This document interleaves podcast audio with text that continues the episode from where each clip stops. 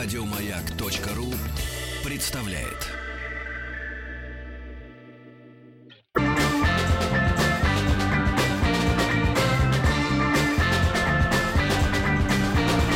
Сергей Стилавин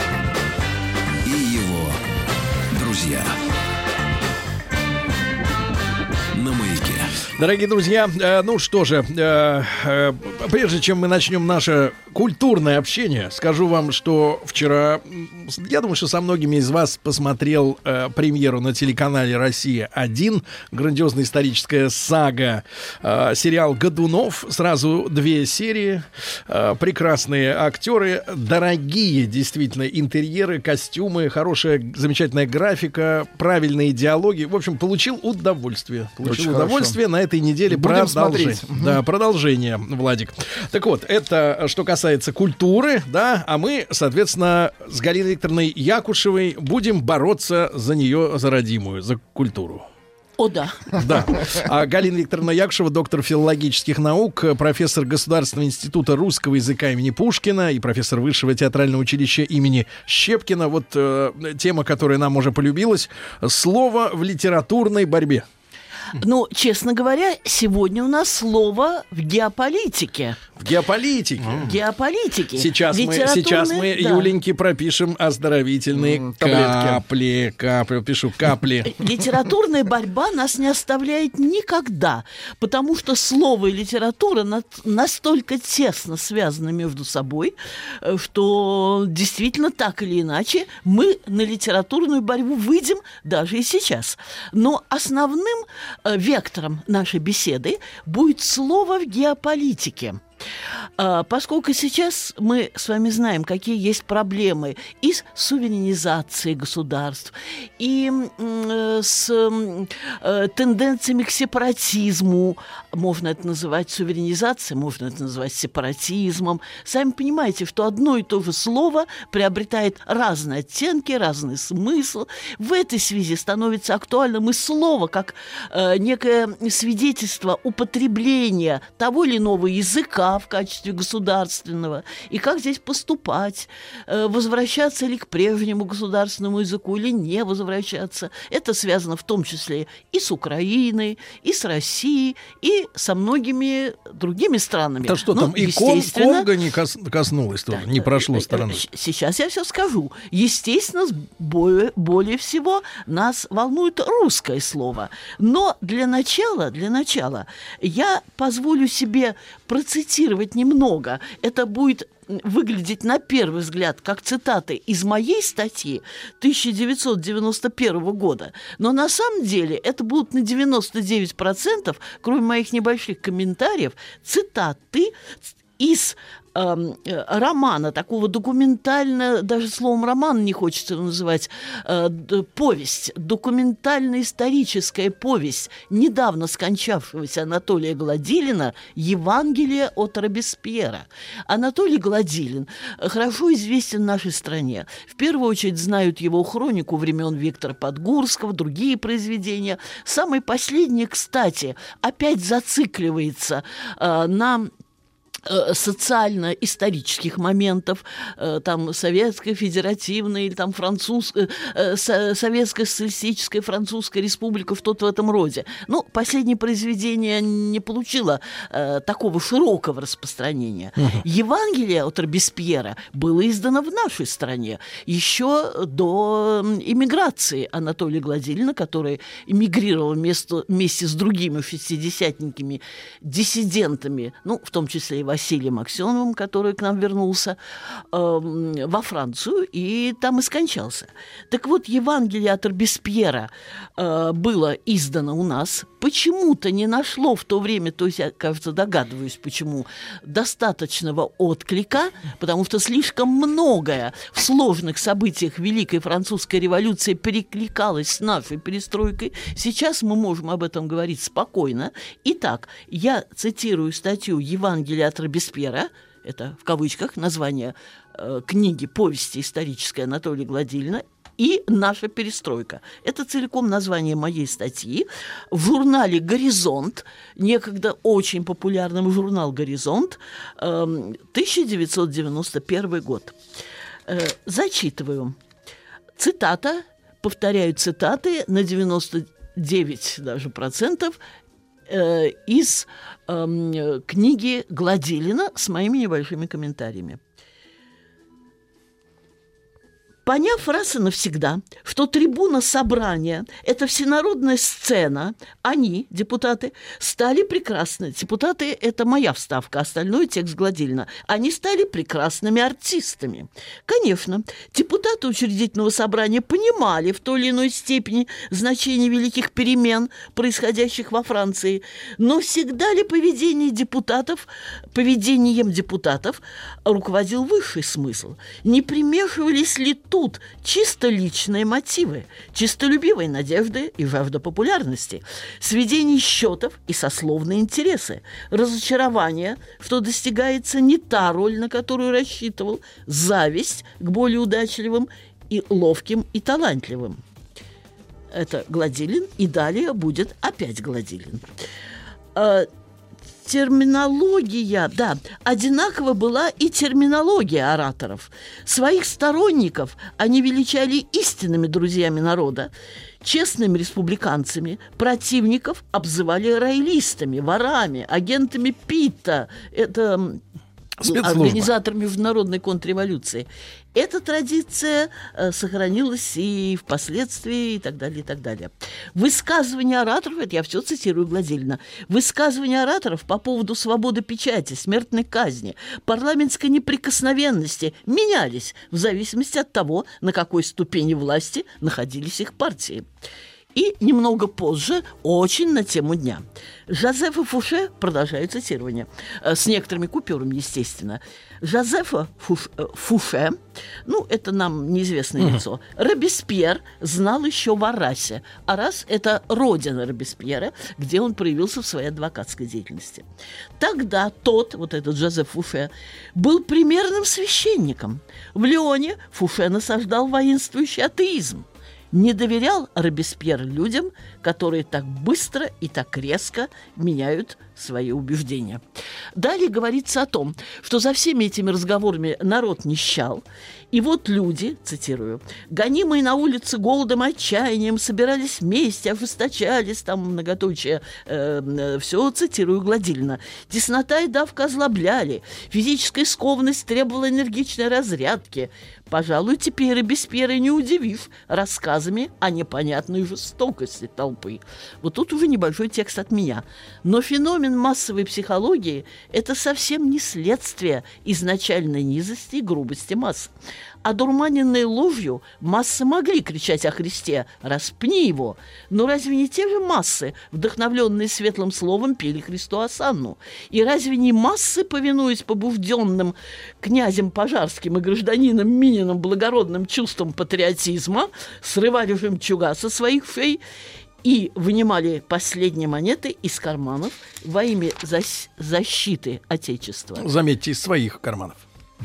Да, это очень той, тонкое и точное замечание. Да, массы не раз в истории человечества заражались психозом ненависти, но кто и что давало им такой заряд. Далее я пропускаю э, целый фрагмент. И э, заключаю. Ту, ну, да, тут э, нет, не обойдусь без еще одного цитирования Гладильна.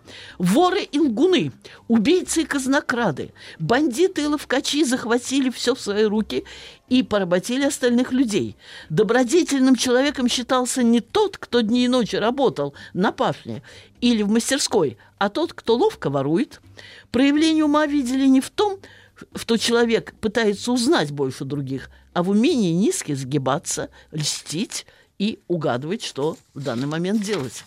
Заключается эта статья э, поддержкой вывода Гладилина из его Евангелия от Робеспьера, что в такие переходные моменты власть должна быть централизована, что многовластие рождает безвластие – Народ, привыкший жить в рабстве, я цитирую Гладильна, не способен самостоятельно перейти к демократическому правлению. Таков закон революции. Наступает момент, когда власть должна оказаться в руках человека, который один способен вывести народ к свободе и счастью. Кстати, в этой старой, ну, старой, да, по времени выхода статьи 91 года, я э, прочла, уже этот текст шел от меня, э, о двух э, некогда э, таких заметных прорабов перестройки. Игорь Клямкин и Андроник Мигранян. Может быть, вы помните таких или нет? Да, Э, я- Андроник-то и сейчас э, работает. да, ну, я э, оставила их в своей памяти именно как отзвук тех горячих дискуссионных времен. И они настаивали на то, что необ- э, настаивали на необходимости централизованного авторитарного правления в переходный период развития страны. Эту мысль я с открытой душой поддерживаю и сейчас. Хотя уверена, что у меня найдутся э, многие соперники. Но чем не больше мы будем знакомиться с выступлениями наших замечательных депутатов, в том числе с сегодняшним, который обсуждали чуть ли не в метро. Вы помните о том, что государство ничего никому Это не не должно. депутат, это не- чиновник. Э, про- чиновник, Ну, да. из департамента. Да, хорошо. Чиновник, департамент. Э, честно говоря, это все наши власти. Одни законодательные депутаты, другие исполнительные чиновники. И чем не больше будет такого рода у нас властей, тем больше будет э, стремление к централизации в руках умного человека. Ну, я чуть было не сказала, Чукча знает этого человека. Ну, э, я думаю, Не что... будем так, Галина Викторовна, так уж, прямо так уж. Уж так-то зачем? А вы же, да, Шутка. Э, э, Хорошо, тогда я просто э, только не сочтите это за ну определенный такой. Давайте элегантно поставим многоточие. Да, нет, зачем ставить многоточие? Я скажу честно, что я всегда я голосовала за коммунистов, так что тут я чиста, я чиста. Ну, раз Но на при нет и суда нет, но при ну что делать? Ну, на нет и Но суда при нет. Ну. этом у меня очень много иностранных студентов, и многие из них говорят, каким уважением наш сегодняшний лидер пользуется за рубежом. В нашем трудно, может быть, это мне пытается так сказать, сказать приятное, э, но я их не расспрашивала. Э, Я преподаю литературу, восточную. Э, Просто когда заходит разговор, вообще заходит разговор, я говорю, сколько проблем в нашей стране, там преступность, коррупция и так далее, и тем не менее я слышала это, это действительно так. Так что это тоже надо учитывать. Хорошо. Значит, Галина Викторовна, что касается геополитики. Но это еще не все. Да, да, ладно. Это я собиралась сказать. да, еще не все. Да, прошу. Так я еще хотела сказать, что, конечно, геополитика, э, слово в геополитике становится очень явным, очень влиятельным, очень заметным, заметным э, на, в дипломатической работе, э, на каких-то важных конференциях. Может быть, тогда, когда эм, утверждали Версальский договор эм, в 1918 году после поражения Германии, не думали о том, что этим самым они готовят почву для взращивания э, фашизма. Потому что Версальский договор, к примеру, 1918 года был настолько суров к убежденным немцам, что ожидать определенного, эм, э, рева- эм, определенного чувства реванша, э, порожденного национальной, национальной униженностью, оскорбленностью. То есть это было действительно что-то чрезмерное. Ну, это я говорю, к примеру. Все это очевидно, что на широком международном поле слово в геополитике, тем более, конечно,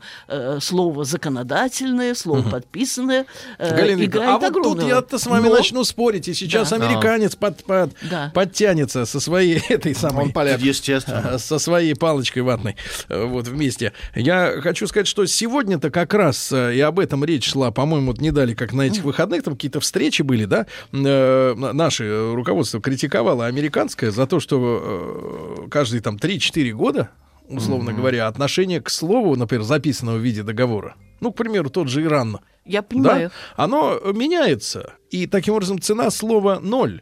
Вот, а началось это все, мы помним, когда началось это все с пробирок, который держал э, вот э, Помним, чернокожий помним, господин в погонах, да. вот он держал этот порошок так отважно, даже Да. без перчаток, вот, и тогда уже начал говорить, что почему надо укокошить э, Саддама Хусейна. То есть мы уже 15 лет, ну, может быть, даже больше, это в 2002 наверное, Да, да. году было, наверное, уже 16 лет живем, живем в условиях, когда слову нет веры. И, кстати говоря, это началось еще раньше, потому что э, когда наш Михаил Сергеевич Горбачев Вот как-то у нас, э, в общем-то, оценку им- ему все дали э, уже э, достаточно одна, однородную, да, но тем не менее, когда он подписывал там какие-то документы, он либо забыл, либо как-то вот поверил кому-то, э, что вообще, в принципе, э, люди-то на рынке друг другу не верят, а тут э, ты подписываешь доки, значит, с системой, которая тебя 70 лет пыталась укокушать.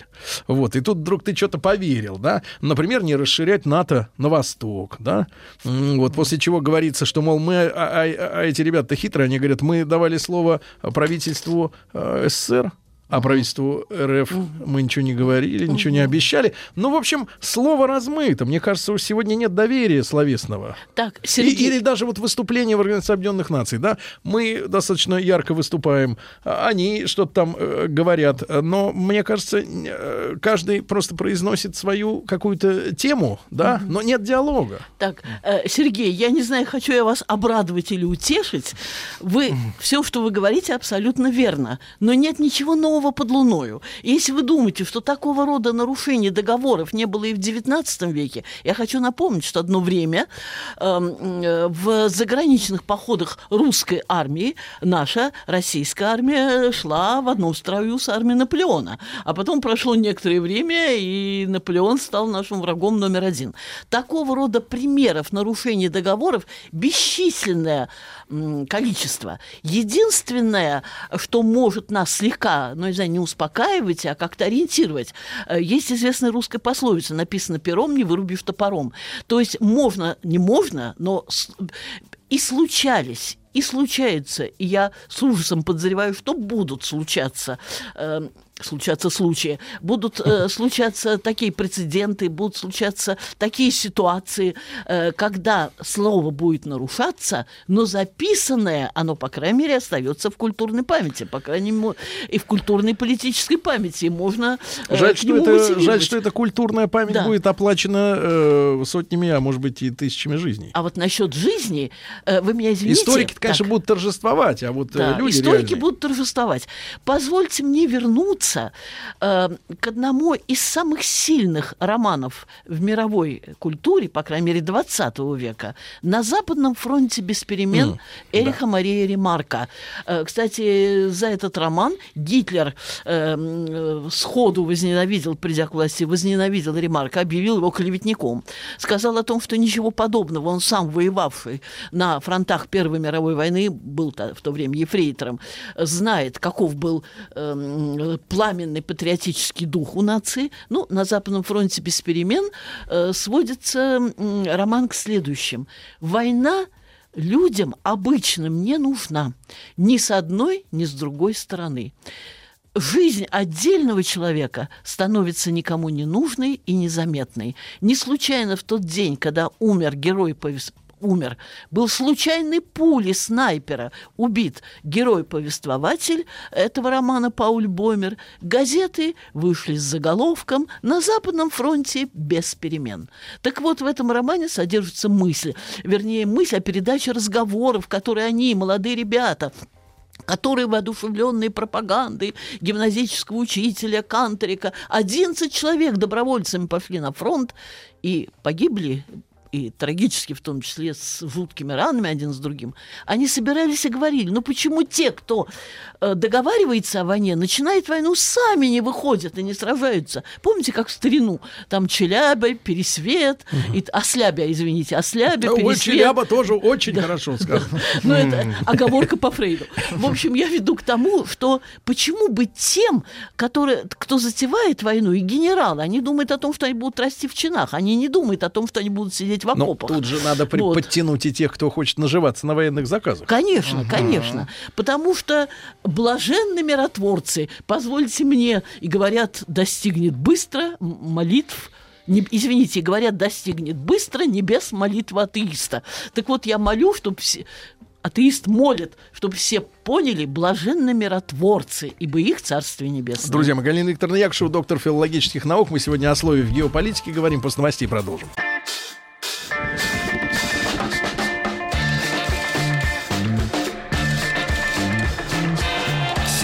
Стилавин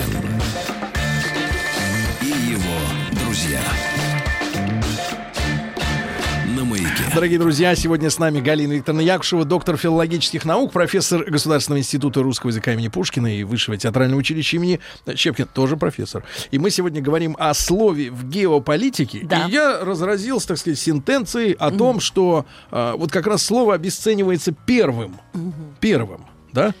Э, Тут, смотря в каком контексте. Если мы э, Знаете, сейчас как, знаете, какое говорим о обесценивается? Галина договорах... Викторовна, Галина да. Значит, обесценивается то, которое привязано к факту, зато ложь, как биткоин, набирает э, цену свою непонятно откуда. Э, Вы знаете, Вот парадокс-то. Да, вашу сентенцию я должна осмыслить. Пока могу сказать, что все то, что относится э, к непосредственно м, такой документальной стороне геополитики, кто бы с вами спорил? Конечно, тут очень много есть и камуфляжных договоров, которые на самом деле скрывают тайные, эм, ну, не- неприятные замыслы, но их надо поначалу как-то задрапировать и так далее. А, про, Согласна. про инопланетян от нас скрывают факты. О Серьезно? сотрудничестве, конечно, и американского правительства, и, не дай бог, С инопланетянами, да? не Мы дай бог, пока- молдавского. А, да, все ясно.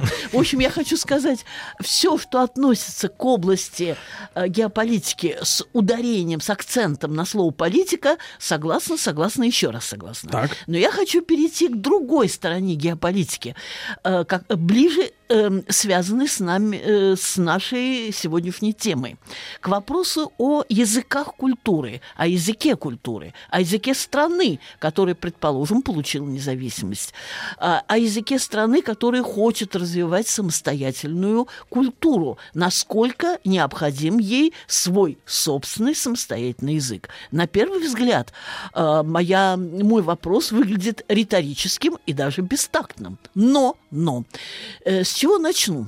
Начну с того, что э, когда в начале нулевых годов э, я побывала на конференции в- э, на Украине, на конференции на Украине в городе Симферополь. Хорошо сказано. Да, но, но- ну, сейчас модно говорить в Украине. на- Нет, ну, нет, это не эту модно, суть. это Не у нас. Не эту не наши варианты. Да. Это кич, Э, конечно. да. Я, Э, Галина Викторовна, всегда продвигаю мысль о следующем. Страна, которая не признает чужой язык официальным, не имеет права вносить в него правки. Ни морального, ни юридического.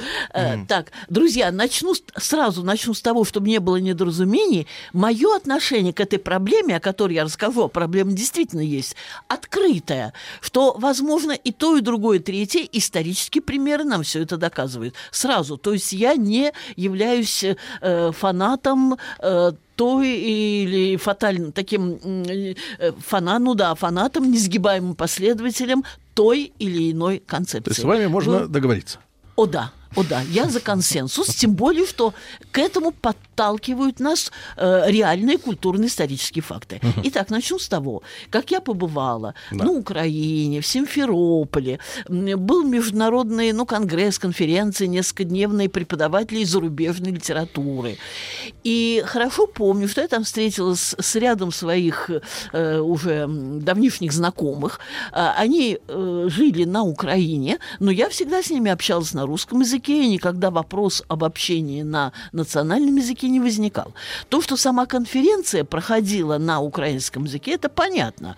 Другое дело, что, например, мне и некоторым другим э, гостям из э, городов России вполне Выдали разрешали делать толмача. доклад. Нет, на русском языке. И, кстати, все это было потом опубликовано. Сам сборник называется там что-то о свитовой, мировая свитовая литература, но моя статья там не переведена на русском языке, э, так же, как и еще пара других статей. Все понятно. Но, когда мы в кулуарах за чашечкой кофе, там был небольшой перерыв, стали разговаривать с этой научной дамой, вот э, э, киевлянкой, кажется, не помню, но факт то, что живущей на Украине, она со мной стала говорить по-украински, э, с трудом, ну не с трудом, а с некоторым усилием переходя на русский. И когда я сказала, ну вы знаете, у вас так много приезжих из других стран, даже из других стран, э, дальнего зарубежья, которые все-таки русский язык знают, а украинский совсем не знают, э, зачем вам вести эту международную конференцию вот именно на украинском языке? Она мне достаточно твердо сказала, сказала, раз мы самостоятельная страна, то значит, у нас свой язык, и мы от него не Ну, да, да, да. Да. И там, вот Мать это, там же к этой штуке еще муть вот это при- при- прибавляется про Вы предлог знаете, в. ну, в, в этом Да. То есть есть, когда своя... мы были в составе э, империи, мы были на. А теперь мы в. Да. То есть вот вот так. Ну, я вполне поняла логику. Дорого стоит Да. в. Э, Друзья, я вполне поняла логику этой дамы, и у меня ни, ни обид, ни раздражения, ничего не возникло. Но потом, когда эта проблема так или иначе не в плане какого-то раздражителя, но как э, некий эм, факт, который может вызвать те или иные м, ассоциации и мысли, когда этот факт стал передо мной всплывать в самых разнообразных аспектах, я задумалась, кто из нас скажет, что колумбийская литература не самостоятельна? Габриэль Гарсия Маркес. Э, Кто из нас скажет, что Аргентина, там Хорхе Луис Борхес, Бразилия, Жорж Амаду и прочее, прочее, что все эти латиноамериканские литературы, которые столь мощно и самобытно заявили о себе А на мировом магический реализм. Ну, правильно, магический реализм. Э, Конечно, э, Тихо, я своим Владик. студентам веду его истоки из Испании от, э, от Федерико Гарсия Лорки, но вы, все, вы здесь абсолютно правы.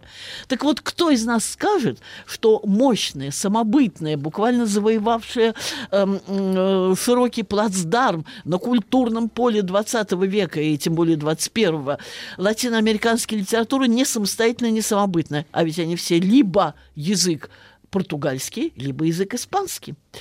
Э, Далее э, я вспоминаю э, одну из любимых книг своей юности, отрочества, тогда, когда мы все Тут, жили. Галина Викторовна, вот перед вашей ремаркой можно а, одну, одну интересную мысль как-то э, у нескольких докладчиков, которые рассуждают о процессах, происходивших в 90-е годы, Вот ведь какая история, что поскольку в России был самый настоящий раздрай криминально-финансовый, да, и, и- и убыль населения там, э, там сотни тысяч человек в год составляла. Говорят, что одних только бизнесменов отстреливали 50 тысяч в год. Серьезно, да. Это серьезная цифра. Вот, а, но а, вот люди, которые это исследовали, говорят, что у Украины был исторический шанс, исторический шанс стать центральным государством а, в семье славянских а, вот постсоветских республик. Да, и а, показывать, что вот, а у нас а, как бы более все благополучно, а у нас лучше, а у нас светлее, веселее. Вот, но Украина с этим не справилась, к сожалению. Вот тогда, мне кажется, они окончательно пошли по, по пути сепаратизма, потому что э, если бы это было центральное звено вот там русского, украинского, белорусского народов, да, э, то э, э, бред э, переучивать русских говорить по-украински. Сергей, а, я с интересом вас выслушала и должна сказать, что эту мысль я встречаю в первый раз, при том, что половина, если не больше моей семьи, родом из Днепро... и родом, и до, ну, они сейчас эмигрировали в Америку, из Днепропетровска. Из Днепра. Как Днепра, в Америку? Теперь Днепра.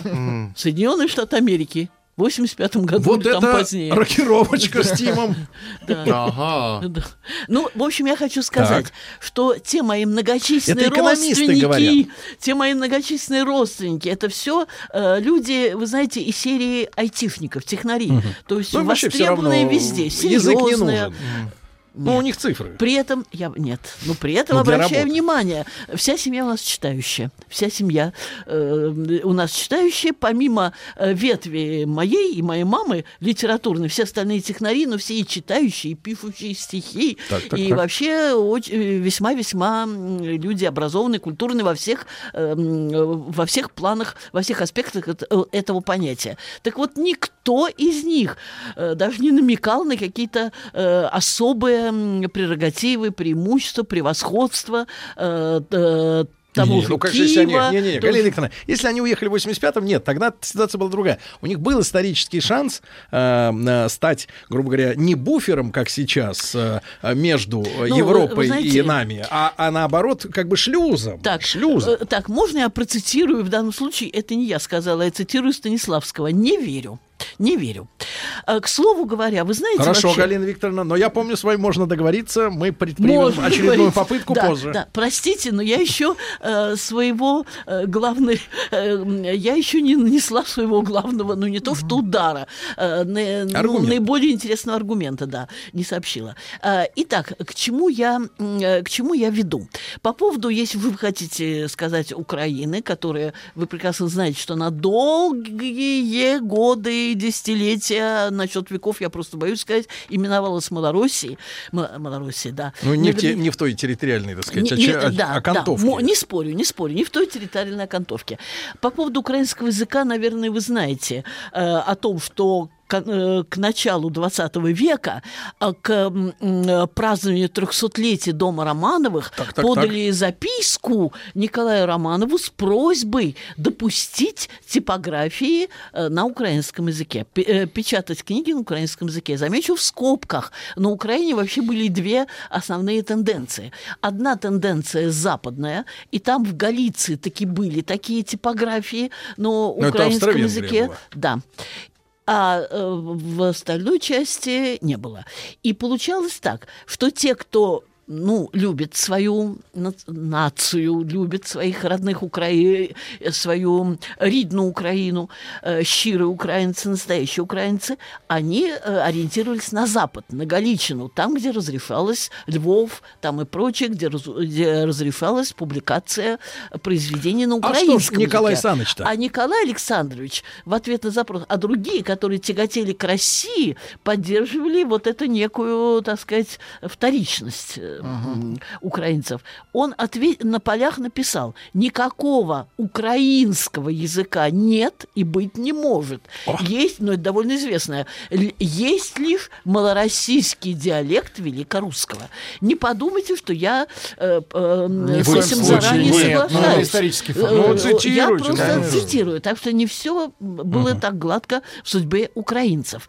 И для начала, прежде чем почитать, прочитать прочитать вам одно из документально зафиксированных высказываний Гоголя об украинском и, соответственно, русском языках, об их взаимоотношении, я обращу внимание на следующие факты. Я упомянула Латинской Америке. Я начала говорить о кумире, об одном из кумиров своей юности, южноафриканского писателя Питера Абрахамса. Это ж Может белый. быть, подождите, но он э, написал, да, там роман э, «Тропою грома», но ЮАР ЮАР, Да. и я прочитала, это э, государственный язык. И язык африканс, и язык английский.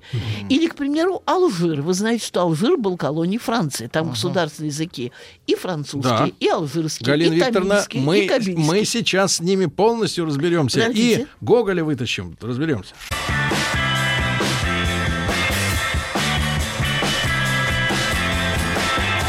Сергей Стилавин и его друзья.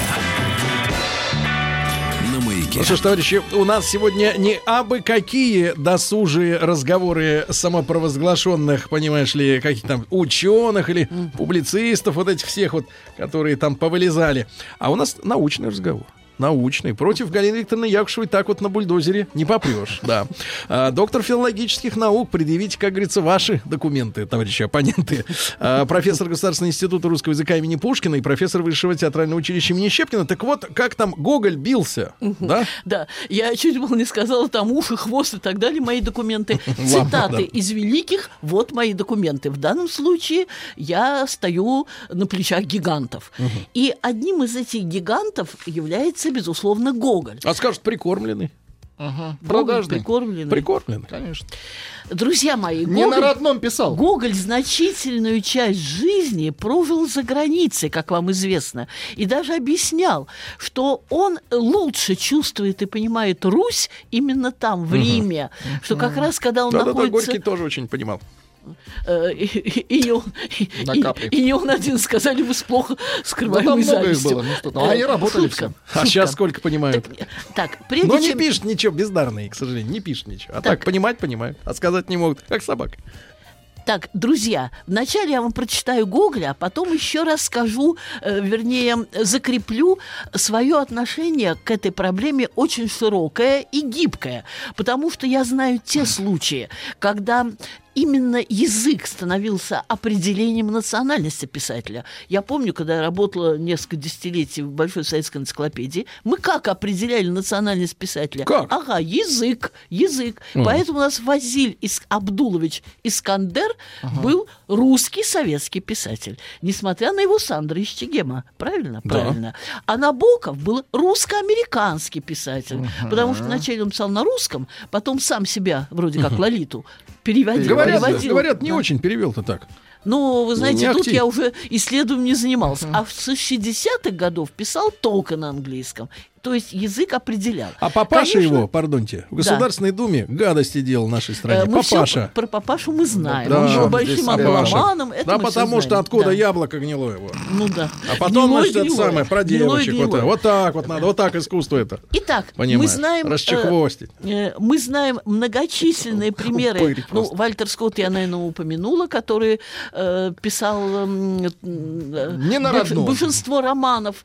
Самые лучшие, знаменитые романы посвящены именно шотландской истории. Истории он писал на английском языке. И, наконец, Роберт Бернс, э, который начал писать стихи на шотландском диалекте. Но потом я хорошо помню, как мы в школе учили даже его программное стихотворение, посвященное восхвалению э, родного народа шотландского, Джон Барликон, Джон Ячменное зерно.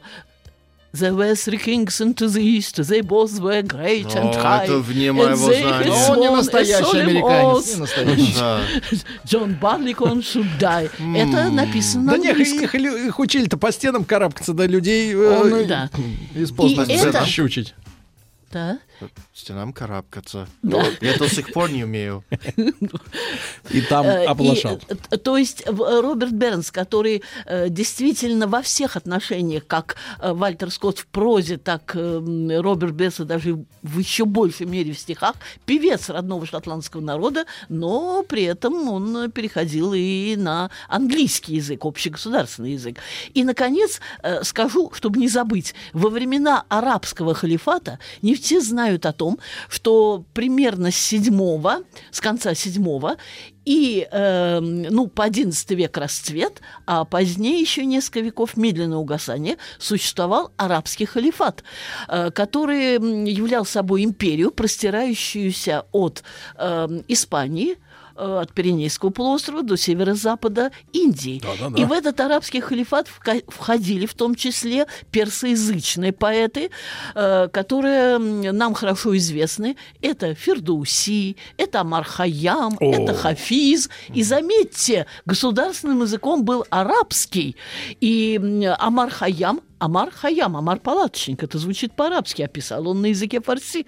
А, э, то же самое можно сказать о Хафизе. Само слово Хафиз, знающий Коран наизусть, наизусть это арабское слово, описал он на то- том же фарси. А, и я веду к тому, что бывают случаи, что государственный язык там один, а человек творит на двух языках. Это пример с Рабиндранатом Тагором. Э, да, он творил и на бенгальском языке, и гимн «Моя Бенгалия» это на бенгальском языке, и на английском, и так далее, и так далее. Так вот, на фоне вот таких разноречивых фактов, Универсал. э, разноречивых фактов, Да. э, э, когда мы определяем только по языку Фазиль Искандер, а, русский, русский, поскольку писал на русском, Сандра Ищегема, повторяю, э, э, русский, советский, пис- ну, русский писатель. А, и в то же время мы видим и э, Тамай Чингиз Айтматов, киргизский и русский писатель, потому что он писал на киргизском Как русском. говорится, Галина Викторовна, нет проблем, правильно? Да, А казалось вот бы, Гоголь это придется перекинуть. Да, как В перекинуть? смысле перекинуть? Перекинуть на следующую встречу. Ну, в А, таком случае пусть будет приготовьтесь к очень сложным, смысле перекинуть. очень сложным и проблемным, я бы сказала, пр- провокационным, можно так применить такое слово, но, всяком случае, проблемным высказыванием о роли русского Неоднозначным. Украине. О, вы отличное слово наш, вы нашли Словечко. неоднозначным суждением о роли русского языка в украинской культуре. Я тогда познакомлю вас в следующий раз. Да, да, да. Друзья мои, да, следите за выпусками нашей программы, в том числе и на сайте радиомаяк.ру. Да. А, Галина Викторовна Якушева, доктор филологических наук, была сегодня с нами. Галина Викторовна, огромное спасибо. Спасибо большое. Спасибо, за внимание. Еще больше подкастов на радиомаяк.ру.